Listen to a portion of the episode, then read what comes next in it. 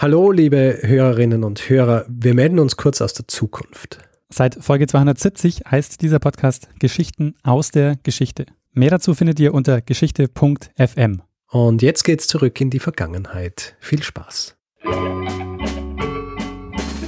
Lernen ein bisschen Geschichte. Lernen ein bisschen Geschichte, dann werden Sie sehen, Herr Reporter, wie das sich damals entwickelt hat. Wie das sich damals entwickelt hat.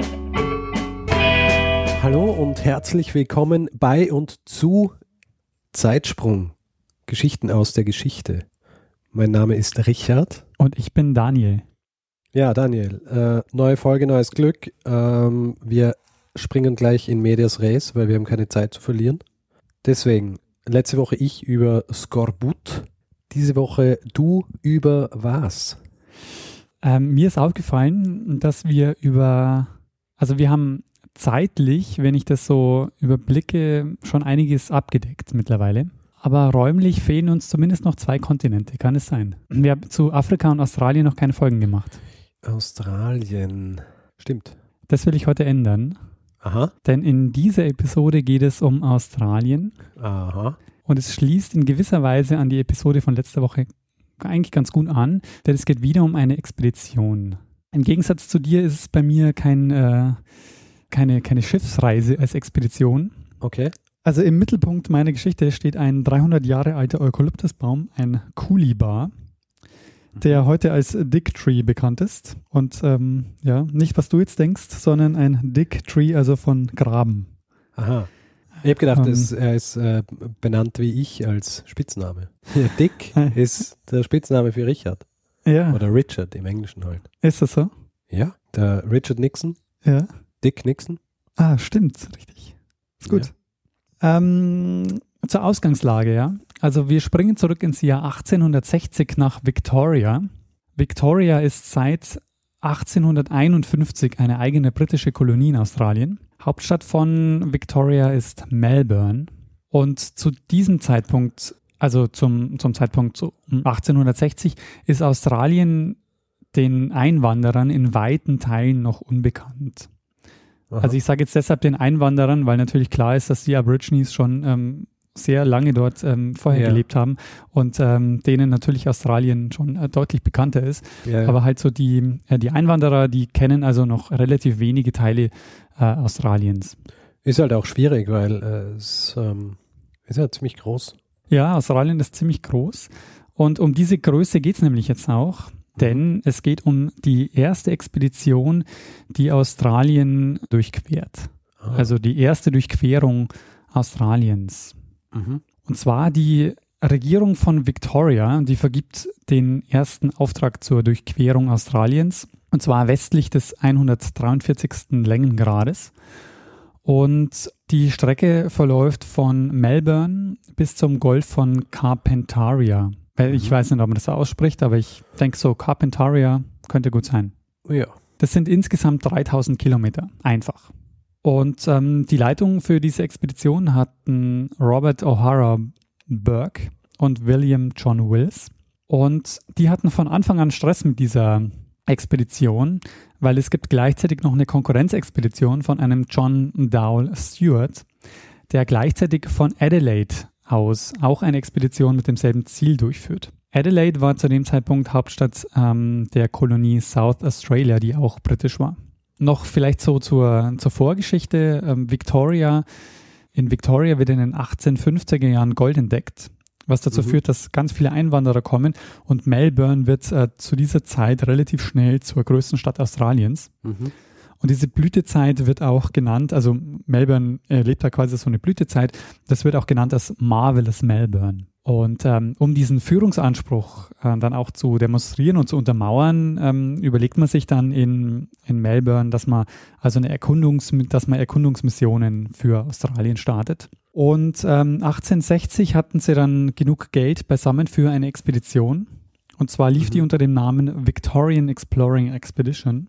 Mittlerweile nennt man diese Expedition allerdings ähm, die Expedition von Burke und Wills. Und äh, insgesamt nahmen 29 Personen an der Expedition teil.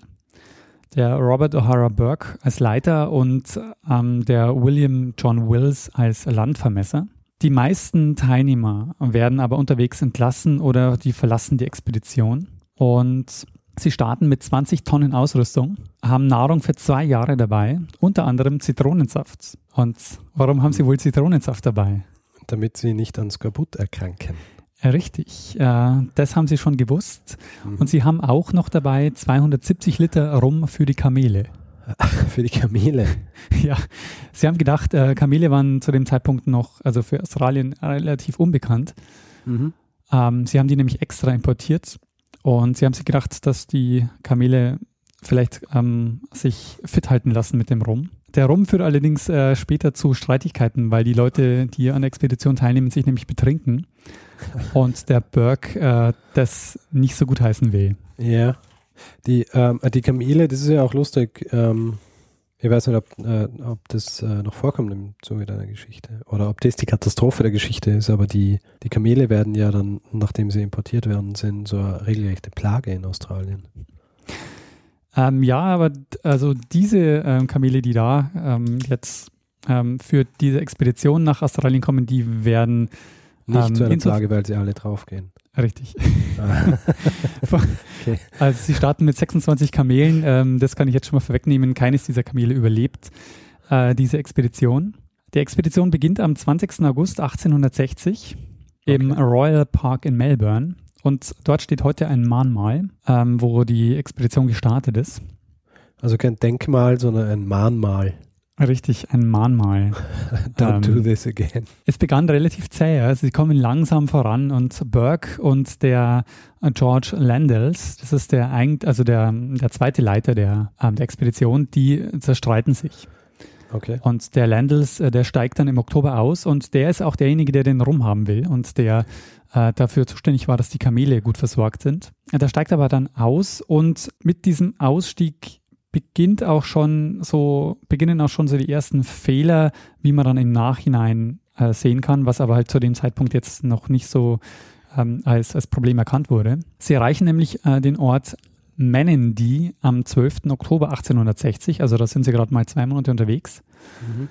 ähm, haben 750 Kilometer zurückgelegt und ist nicht ganz schlecht, allerdings sind sie auch sehr unzufrieden mit dem, wie sie vorankommen. Und ähm, der Landell hat sich gerade eben verabschiedet als äh, zweiter, ähm, als, als quasi zweiter Leiter der Expedition. Mhm. Und ähm, in diesem Ort Menendee ähm, errichtet Burke dann das erste Depot. Und der Wills, der ja als ähm, Landvermesser mit dabei war, der wird dann, als der Landell aussteigt, der stellvertretende Leiter der äh, Expedition. Okay. Am 29. Oktober schickt Burke einen, ähm, eine Person oder einen Teilnehmer dieser ähm, Gruppe, äh, einen Wright, zurück nach Manendee, um dort äh, einen Teil des Teams, das dort zurückgelassen wurde, zu holen, um quasi ähm, nach, für Nachschub zu sorgen, was die, was die, was die Vorräte betrifft. Uh, um selber aber schneller vorankommen zu können, weil der Burke hat halt quasi immer den Stress, dass die andere Expedition schneller ist. Und der Burke erreicht dann am 11. November, also ähm, einen Monat später, ähm, den Fluss Cooper Creek und ähm, stellt dort ein Lager auf und Aha. wartet dort auf die Rückkehr von diesem Wright. Und äh, Cooper Creek ist bis zu dem Zeitpunkt die Grenze des bekannten Gebietes. Also bis dahin war mal eine Expedition vorgedrungen, aber weiter sind quasi die Einwanderer noch nie ähm, gekommen. Und Sie richten dort ein Depot und der Plan war, dass sie dort eigentlich bis März warten, um den australischen Sommer abzuwarten. Dass sie also nicht im Sommer ähm, da durch die, durch die Wüste laufen müssen. Und Burke, wie ich das jetzt auch schon angedeutet habe, der ist halt ähm, so ein bisschen nervös. Und ähm, nachdem also der Wright nicht kommt und nicht kommt, ähm, beschließt Burke, dass er zusammen mit drei weiteren Leuten, nämlich den, dem Wills, einem John King und einem Charles Gray, ähm, weiterziehen, also noch im Dezember. Ein weiterer Teil der Gruppe, um einen, um einen weiteren Teilnehmer, das ist jetzt auch der letzte Teilnehmer, den ich nenne, keine Sorge, dann sind die Namen auch, ähm, dann bin ich mit den Namen auch durch. Der ist aber auch noch wichtig, nämlich ähm, der William Brahe. Den lässt er quasi in Cooper Creek zurück und äh, sagt quasi, er soll auf den William Wright warten, wenn der wieder zurückkommt. Und er selber, also zu viert, äh, Wills King, ähm, Burke, Wills King und Gray, die ziehen also dann weiter ähm, Burke, King, so, Wills und Gray, sagst du? Genau, am Burke, Wills, King und Gray ziehen zu viert weiter, Aha. von Cooper Creek, diesem Fluss, ähm, nach ähm, Carpentaria. Ähm, sie, nehmen, ähm, sie nehmen mit äh, sechs Kamele, ein Pferd und Proviant für drei Monate. Und der Burke weist also den Brohe an, dass er drei Monate warten soll. Der Will sagt ihm dann, er soll lieber vier Monate warten. ähm, sagt also, sie sollen quasi warten, dass sie wieder zurückkommen äh, diese Zeit. Und sie kommen auch gut voran, ja. Und Anfang Februar erreichen sie dann auch den Golf von Carpentaria.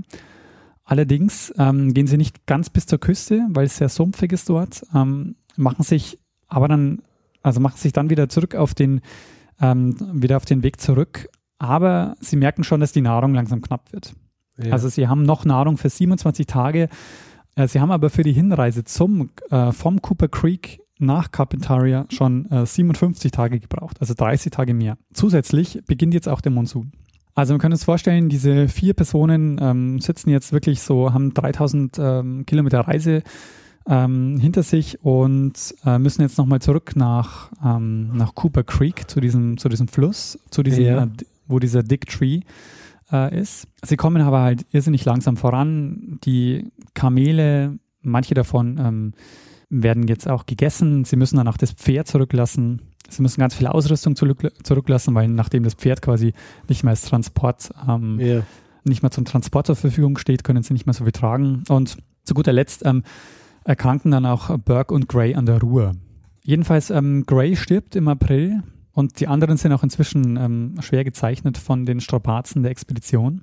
Sie schaffen es aber, dass sie, ähm, also Burke, Wills und King, ja, kehren am Abend des 21. April 1861 in das Depot zurück, finden es aber verlassen vor. Eigentlich soll ja der Brahe dort ja. warten auf sie. Und die Tragik ist jetzt, ja, dass sie nur wenige Stunden sich verpasst haben. Denn die sind aufgebrochen, weil ähm, die hatten keine Hoffnung mehr, dass die zurückkehren, mhm. haben aber Vorräte vergraben und diese Stelle markiert. Und sie haben diese Stelle markiert auf diesem, also sie haben da quasi einen Baum markiert, diesen Dick Tree, mhm. haben dort ähm, markiert, dass sie graben sollen und haben ähm, die, die Vorräte dort ähm, versteckt. Und Burke, Wills und King finden die Vorräte, verbrauchen sie, sind aber zu erschöpft, dass sie beschließen, dass sie nicht zur Gruppe aufschließen, sondern dass sie warten. Und ähm, Burke beschließt dann auch nicht den normalen Weg zurückzugehen, den sie gekommen sind, sondern zu einem Außenposten in South Australia zu gehen, beim Mount Hopeless. Das ähm, sind ungefähr 240 Kilometer entfernt von, von dem äh, Dick Tree in Cooper Creek. Es stellt sich aber raus, dass diese Idee, ja, noch 240 Kilometer durch die Wüste zu gehen, keine gute Idee war. Ähm, sie haben einen Brief hinterlassen, falls quasi ein Rettungstrupp nach ihnen sucht. Ähm, aber sie haben nicht die Aufschrift auf dem Baum verändert. Also ähm, Brahe hat quasi eine Nachricht auf dem Baum auch hinterlassen, wo sie graben sollen und hat auch ein Datum dazu gegeben. Und ähm, sie verändern halt diese Aufschrift nicht. Und sie machen sich am 23. April auf den Weg. Und währenddessen kehrt aber der Rest der Expedition doch nochmal zurück mit dem Brahe. Oh. Und am 8. Mai treffen die halt dort ein, sehen aber, dass die Baummarkierung unverändert ist und gehen dann davon aus, dass die nicht zurückgekehrt sind. Also sie schauen gar nicht, ob die Sachen ausgegraben sind. Oder genau, sie hätten nachschauen sollen, ob die Sachen ausgegraben äh. sind. Das tun sie nicht. Ach. Und äh, denken, okay, die sind nicht mehr gekommen und gehen wieder. Ja, das ist aber schon, ähm, wie soll ich sagen, hat das einem sowas passiert? Ja, das ist jetzt auch ähm, wirklich so einer der Punkte, die dann später auch ganz stark kritisiert werden, dass äh, die, die ganze Truppe viel zu unerfahren war für so eine Expedition. Mhm. Also da waren kaum Leute dabei, die das schon mal gemacht haben. Mhm. Jetzt wird es aber noch bitterer ähm, Burke, Wills und King, ja, die kommen nicht weit. Weil die restlichen Kamele, die sie dabei haben, die sterben. Und ohne Packtiere sehen sie sich dann gezwungen, wieder umzudrehen. Mhm. Sie machen sich wieder auf den Weg zum Cooper Creek, gehen dort zum äh, Dick Tree und leben dort einige Monate. Und die dortigen Aborigines äh, aus dem Stamm der Yandruwanda, mhm. die helfen ihnen aus mit Nahrung. Und äh, also sie leben dort in diesem Gebiet, an diesem Cooper Creek oder an diesem Fluss. Und Ende Juni, also nochmal quasi einen Monat später, 1861, unternehmen sie nochmal einen Versuch und ähm, beschließen, zum Dick Tree zu wandern, weil sie quasi hoffen, dass, ähm, dass ein Rettungstrupp mittlerweile vielleicht dort ange, ähm, dass, dass dort ein Rettungstrupp angekommen ist. Wills ist aber zu dem Zeitpunkt schon ähm, zu schwach, den lassen sie quasi erstmal dort in diesem Lager und Sie erreichen noch den Dick Tree, aber Burke stirbt unter diesem äh, Baum. King sucht daraufhin bei den Yadruvanda Unterschlupf, äh, verbringt drei Monate bei ihnen, bis also ein Rettungstrupp äh, ihn dann findet. Jetzt ist quasi die Ironie dieser Geschichte, dass, ähm, der, dass sie eigentlich sich quasi zweimal verpasst haben, unter diesem Baum sich zu treffen, obwohl sie also quasi kurz ähm, beide Gruppen quasi zweimal nochmal an diesem Baum waren. Und ähm, Burke dann letztendlich äh, unter diesem Baum stirbt, der Leiter der Expedition. Die ähm, Camp-Nummer ist heute noch auf diesem Baum lesbar. Ähm, also auf diesem Baum steht quasi dick eingeritzt auf der äh, vom Fluss abgewandten Seite. Und ursprünglich hieß es wohl ähm, Dick Three Feet Northwest. Also Grab drei Fuß, Nord Ja. äh, drei Fuß nordwestlich. Stand wohl auf diesem, ähm, stand wohl auf diesem Baum. Heutzutage ist aber nur noch zu lesen B für Burke und dann LXV, ähm, also das war die, die Lagernummer. Ja. Das ist heute noch auf diesem ähm, Baum zu lesen. Ähm, allerdings, ähm, ja, ist quasi das tragische Ende der, der Expedition. Die, die erste Durchquerung Australiens hätte sein sollen unter dem Dick Tree. Symbolisiert äh, äh, durch den Dick Tree. Richtig. Und was, was halt so ein bisschen auch das Tragische ist an dieser Expedition, an dieser gescheiterten Expedition von ähm, Burke und, und Wills, Mhm. ist, dass sie eigentlich kaum Erkenntnisse gebracht hat, äh, was das äh, australische Hinterland betrifft, weil die sind da quasi halt durchgestiefelt und ähm, relativ gehetzt und haben eigentlich äh, kaum Erkenntnisgewinn gebracht. Und auch die Karten, die man halt gefunden hat, auch unter diesem Baum dann später, weil man hat die Leichen dann, äh, dann ja noch geborgen, ähm, das war halt alles ähm, relativ ungenau und, und gar nicht, ähm, also auch die Karten, die sie gezeichnet haben, das war alles sehr ungenau und, und eigentlich kaum brauchbar. Ähm, wichtiger als quasi die Expedition für die, ähm, für die Erforschung des Hinterlandes waren dann eigentlich die Suchtrupps. Die spielen nämlich dann für die Erforschung Australiens eine sehr wichtige Rolle, weil die nämlich aus den verschiedenen Landesteilen zur Rettung quasi von Burke und Wills ausgesendet wurden. Insgesamt nämlich sechs Expeditionen, die dann zur Rettung von Burkes und ähm, Wills ähm, geschickt wurden.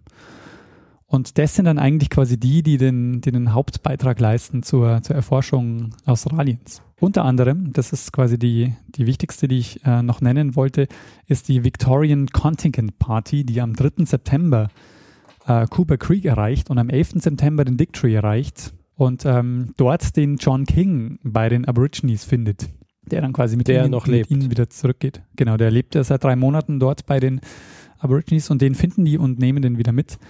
Ähm, sie finden dann eben auch die Leichen von Burks und Wills und ähm, beerdigen die.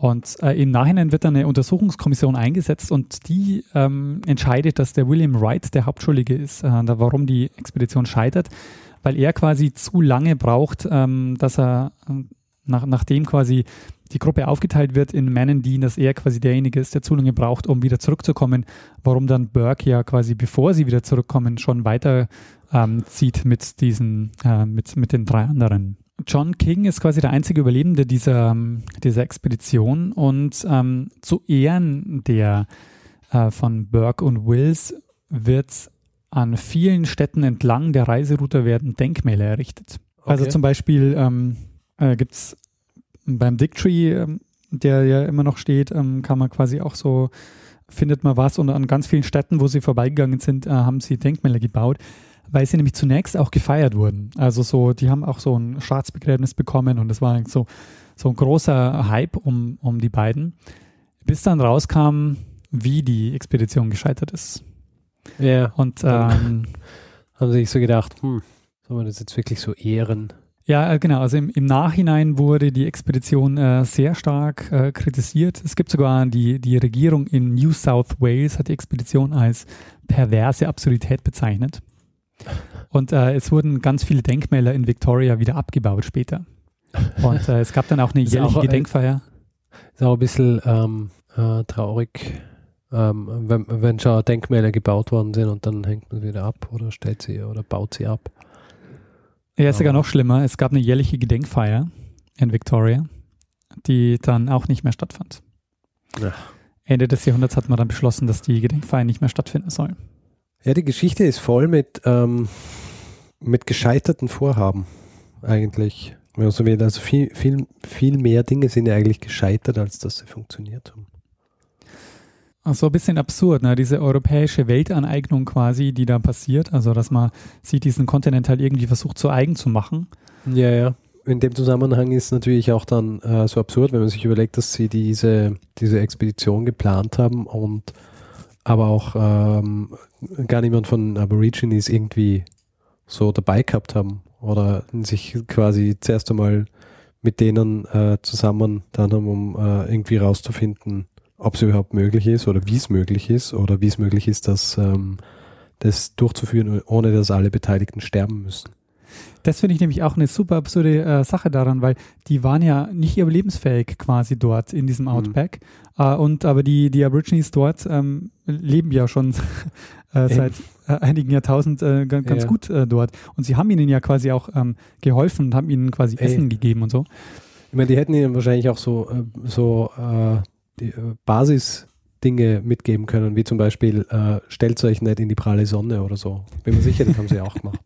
Ja, wahrscheinlich. Ja. Äh, es gibt nämlich auch so, ähm, weil ähm, der, ähm, der Landell, der dann aussteigt, der gibt ähm, später dem, dem Burks die Schuld, dass die äh, Expedition scheitert.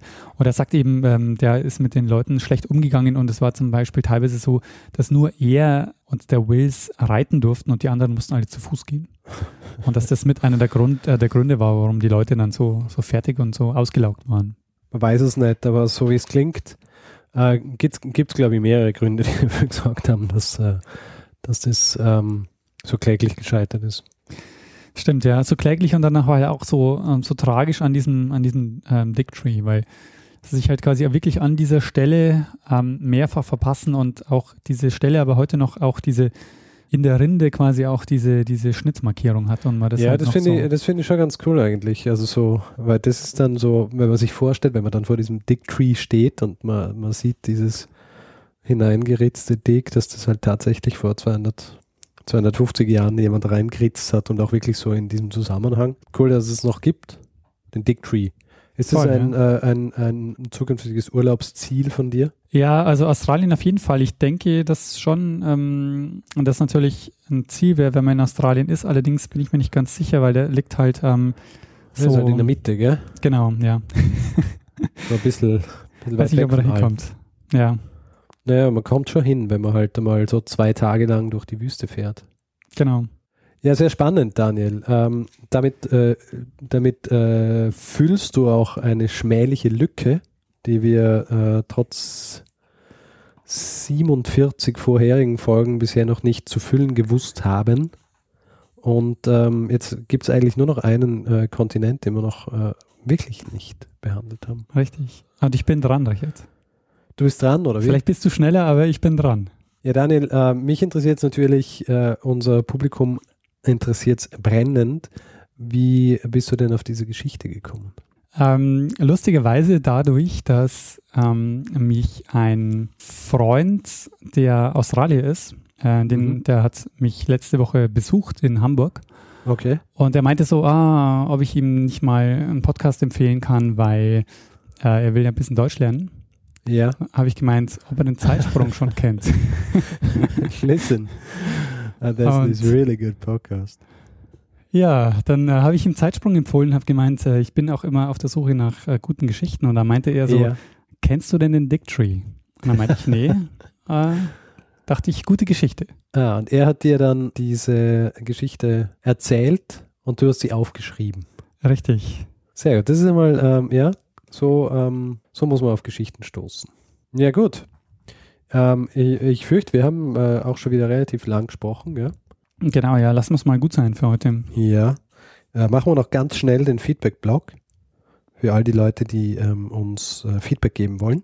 Ist äh, wie immer möglich auf unserer Facebook-Page zum Beispiel, äh, facebook.com slash zeitsprung.fm oder auch auf unserer eigentlichen Website zeitsprung.fm, wo unter jedem unter jeder Episode ein Kommentar hinterlassen werden kann oder natürlich auch via E-Mail feedback at zeitsprung.fm und äh, für all jene, die gern Twitter verwenden, gibt es auch Twitter-Accounts von Daniel at Messner und mir at Stormgrass, wo wir auch gerne über unseren Podcast sprechen. Wir haben, ich weiß nicht, ob du das gesehen hast, Richard, ähm, sehr viele neue Bewertungen auf iTunes bekommen. Oh.